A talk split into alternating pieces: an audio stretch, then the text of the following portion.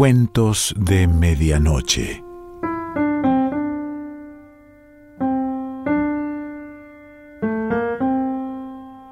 El cuento de hoy se titula El burgués hechizado y pertenece a Dino Buzzati.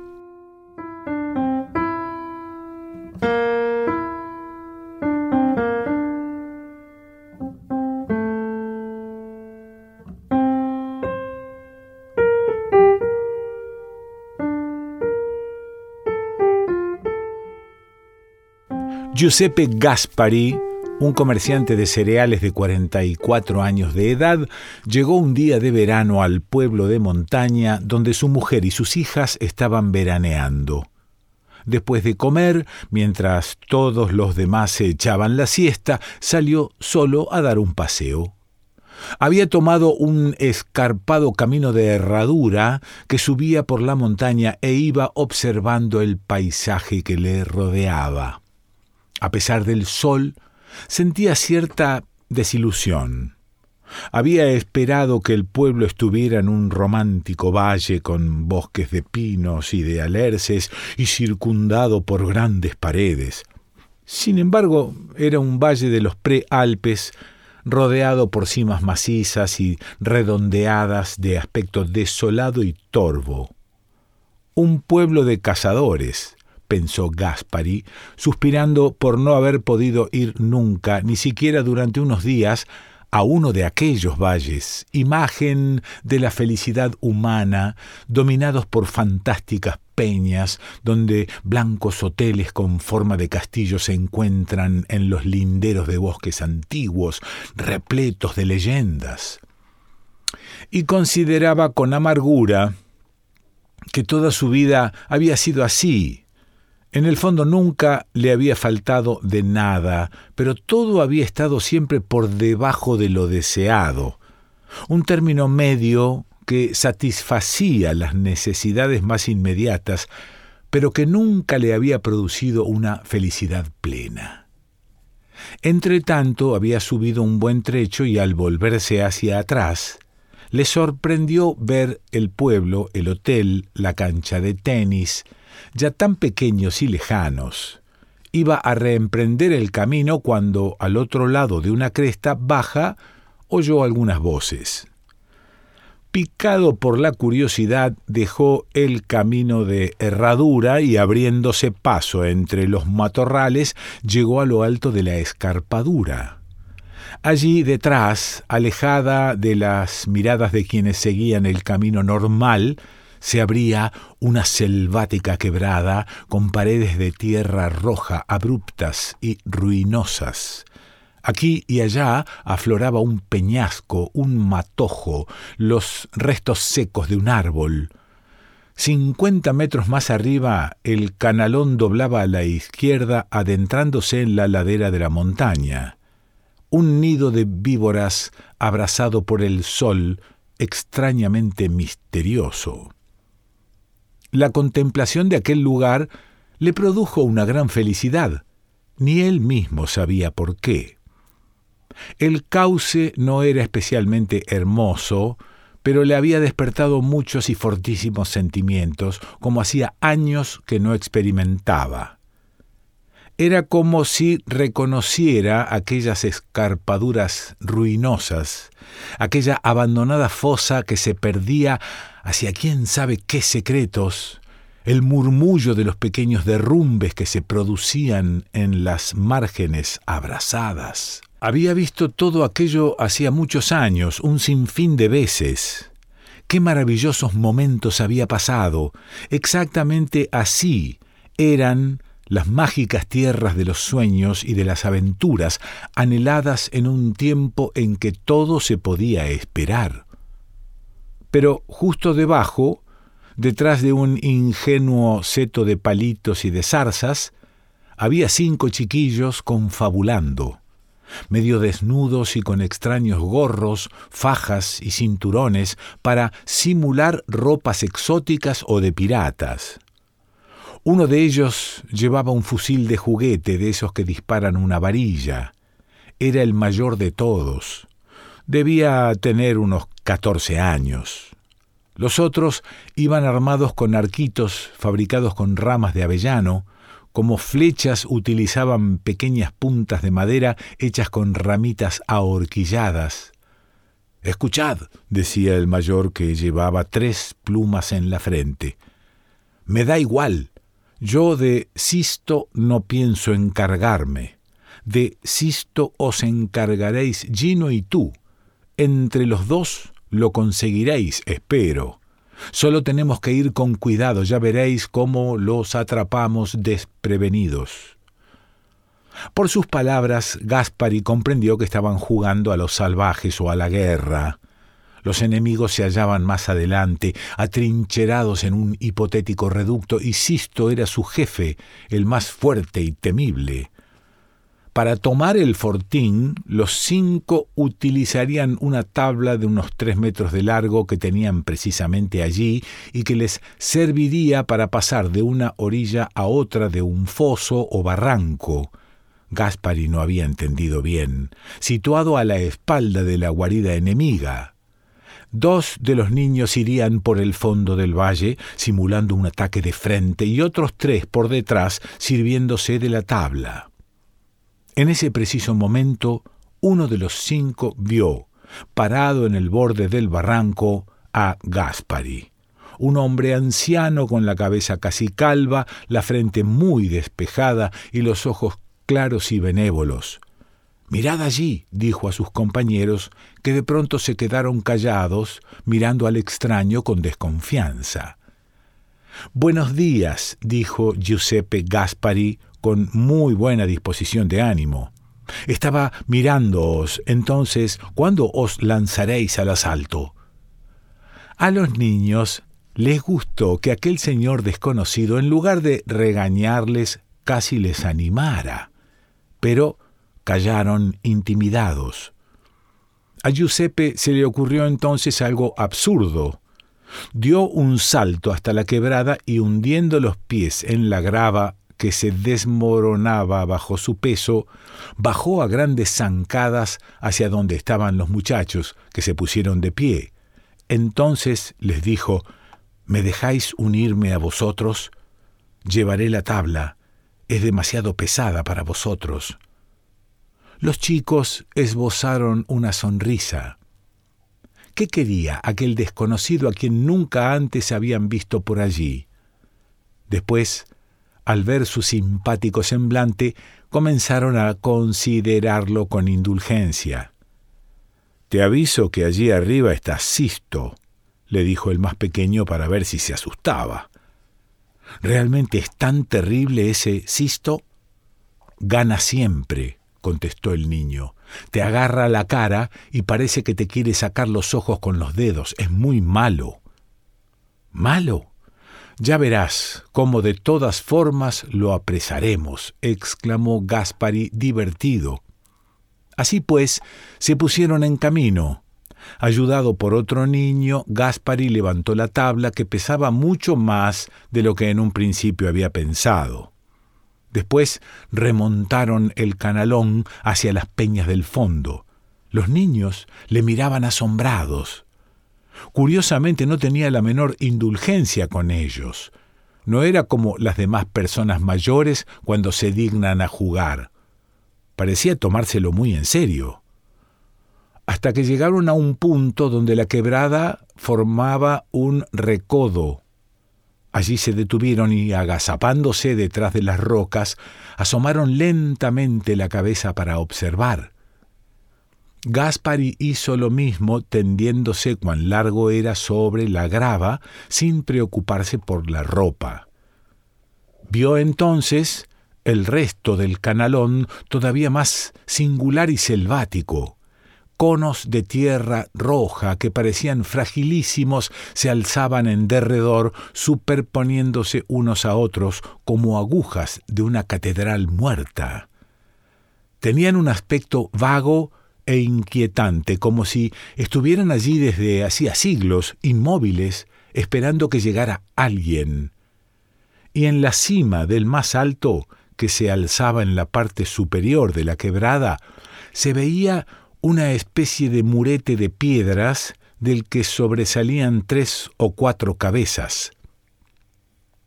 Mira, están ahí arriba, ¿los ves? le susurró uno de los cinco. Gaspari hizo un gesto de asentimiento. Estaba asombrado. Métricamente hablando, el trecho era muy corto. Sin embargo, Gaspari se preguntó por un momento cómo harían para llegar hasta allí, a aquella lejanísima roca suspendida entre los abismos. ¿Llegarían antes de que se hiciera de noche? Pero fue una impresión que apenas duró unos segundos. ¿Qué cosas se le ocurrían si solo se trataba de un centenar de metros? Dos de los chicos se quedaron esperando. Avanzarían solo en el momento oportuno. Los otros junto a Gaspari, treparían por un lado para alcanzar el borde del barranco, con cuidado de que no los vieran.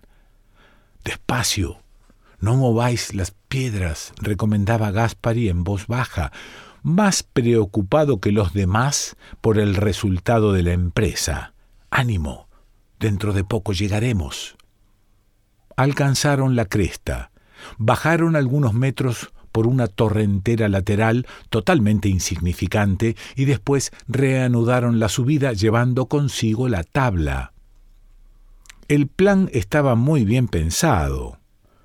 Cuando se volvieron a asomar a la quebrada, el fortín de los salvajes apareció a una decena de metros un poco más abajo.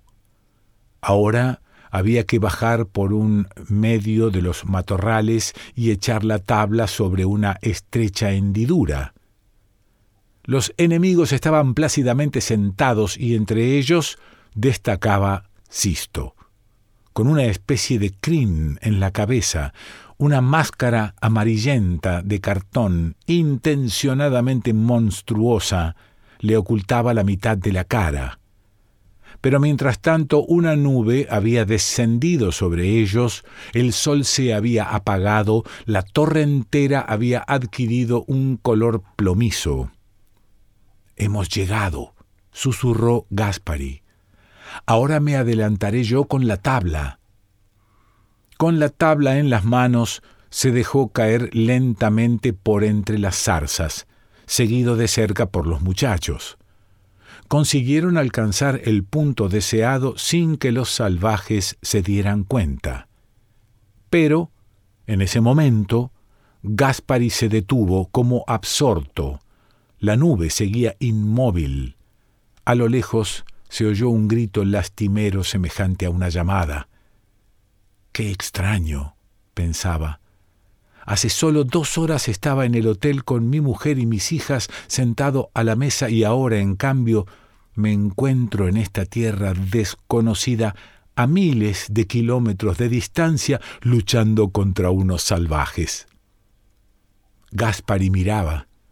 Ya no existía la quebrada apropiada para los juegos de los chicos, ni las mediocres cimas achatadas, ni el camino que subía por el valle, ni el hotel, ni la roja cancha de tenis. Debajo de él vio inmensas rocas, diferentes a cualquier recuerdo, que se precipitaban sin fin hacia un mar de bosques. Más allá vio la trémula reverberación de los desiertos y más allá todavía otras luces, otros signos confusos que denotaban el misterio del mundo. Y allí delante, en lo alto de la roca, un siniestro fortín, tétricos muros oblicuos lo sostenían, y los tejados en equilibrio se hallaban coronados por calaveras calcinadas por el sol que parecían reír. El país de las maldiciones y los mitos, las intactas soledades, la última verdad concedida a nuestros sueños. Una puerta de madera entornada, que no existía, y llena de amenazadores signos, gemía bajo el embate del viento. Gaspari se encontraba ya muy cerca, a dos metros quizá. Comenzó a levantar lentamente la tabla para dejarla caer sobre la otra orilla. ¡Traición! gritó en ese mismo momento Sisto al darse cuenta del ataque y se puso rápidamente de pie, riendo, armado de un gran arco. Cuando distinguió a Gaspari se quedó perplejo durante unos segundos. Después se sacó del bolsillo una punta de madera, inocua flecha, la colocó en la cuerda del arco y apuntó. Pero por la entornada puerta llena de oscuros signos, que no existía, Gaspari vio salir a un brujo cubierto de lepras y de infierno. Le vio erguirse altísimo, los ojos sin alma, con un arco en la mano sostenido por una fuerza perversa. Entonces soltó la tabla y retrocedió asustado, pero el otro ya había disparado la flecha. Herido en el pecho, Gaspari cayó entre las zarzas. Volvió al hotel cuando ya estaba anocheciendo. Exhausto, se dejó caer en un banco al lado de la puerta de entrada. Salía y entraba gente, alguien le saludó, otros no lo reconocieron porque ya había oscurecido, pero él, completamente ensimismado, no se fijaba en nadie y ninguno de los que pasaban se daba cuenta de que en medio del pecho tenía clavada una flecha, una saeta perfectamente torneada de una madera aparentemente durísima y de color oscuro, sobresalía en el centro de una mancha sangrienta de la camisa. Gaspari la observaba sin demasiado horror debido a la singular felicidad que a la vez experimentaba. Había intentado extraérsela, pero le dolía demasiado. Unos ganchos laterales debían de retenerla dentro de la carne. De la herida de vez en cuando manaba sangre, la sentía correr por el pecho y el vientre, detenerse en los pliegues de la camisa. Así pues, a Giuseppe Gaspari le había llegado su hora con magnificencia poética y de una forma cruel. Probablemente iba a morir, pensó. Y sin embargo, qué desquite contra la vida, la gente, las conversaciones, las caras mediocres que siempre le habían rodeado, él no volvía de la doméstica quebrada situada a pocos minutos del Hotel Corona, sino de una tierra lejanísima, libre de las irreverencias humanas, reino de sortilegios, pura. Y para llegar a ella, los otros, él no, necesitaban atravesar los océanos y luego recorrer un largo trecho por inhóspitas soledades, enfrentándose a la naturaleza enemiga y a las debilidades del hombre. Por otra parte, no era seguro que llegaran, mientras que él, en cambio, sí, él un hombre de cuarenta y tantos años se había puesto a jugar con los niños creyéndose como ellos, solo que mientras los niños poseen una suerte de ligereza angelical, él se lo había tomado en serio, con una fe exagerada y rabiosa, incubada sin darse cuenta durante quién sabe cuántos años de indolencia. Una fe tan fuerte que todo se había vuelto real, la quebrada, los salvajes, la sangre, había entrado en el mundo que había dejado de ser suyo, en el mundo de las fábulas, más allá del confín que en cierta época de la vida no se puede atravesar de forma impune. Había dicho a una puerta secreta ábrete, casi en son de broma, y la puerta se había abierto de verdad. Había dicho salvajes, y en eso se habían transformado, había pronunciado la palabra flecha y una verdadera flecha le estaba matando. Pagaba, pues, el arduo hechizo, el rescate. Había ido demasiado lejos como para poder regresar, pero a cambio, qué venganza para él. Que lo esperaran para comer su mujer, sus hijas, sus compañeros de hotel, que lo esperaran para el bridge vespertino, la sopa de pasta, la carne de vaca hervida, las noticias de la radio, todo aquello era ridículo. Él acababa de salir de los más tenebrosos y apartados rincones del mundo. Bepino, llamó su mujer desde una terraza superior donde estaban puestas las mesas para cenar. Bepino, ¿qué haces ahí sentado? ¿Y qué has estado haciendo hasta ahora? ¿Todavía con los calcetines? ¿No vas a ir a cambiarte? ¿Sabes que son más de las ocho? Nosotros tenemos un hambre. Amén. ¿Oyó aquella voz Gaspari? O bien se había alejado ya demasiado. Con la diestra hizo un gesto vago, como para decir que lo dejaran, que se olvidaran de él, que le importaba todo un comino, incluso sonrió. Su rostro expresaba una alegría malévola, aunque su respiración fuera cada vez más débil. Vamos, Bepino, gritaba su mujer, ¿nos quieres hacer esperar todavía más? ¿Pero qué te pasa? ¿Por qué no contestas? ¿Se puede saber por qué no contestas? Él bajó la cabeza como para decir que sí, y no volvió a levantarla. Por fin, era un hombre de verdad, no un ser mezquino, un héroe, no un gusano. Había dejado de ser uno más entre los otros. Se encontraba por encima de ellos y estaba solo.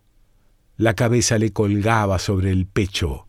La muerte le había alcanzado y sus helados labios continuaban sonriendo un poco, expresando desprecio.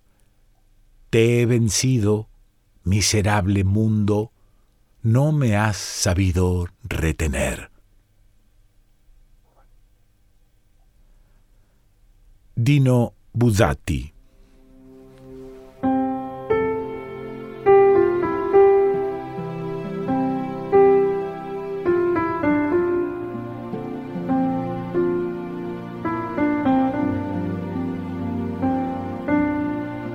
De Medianoche.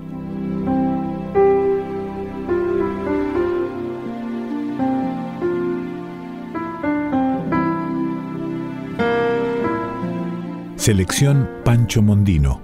Idea y lectura Quique Pessoa.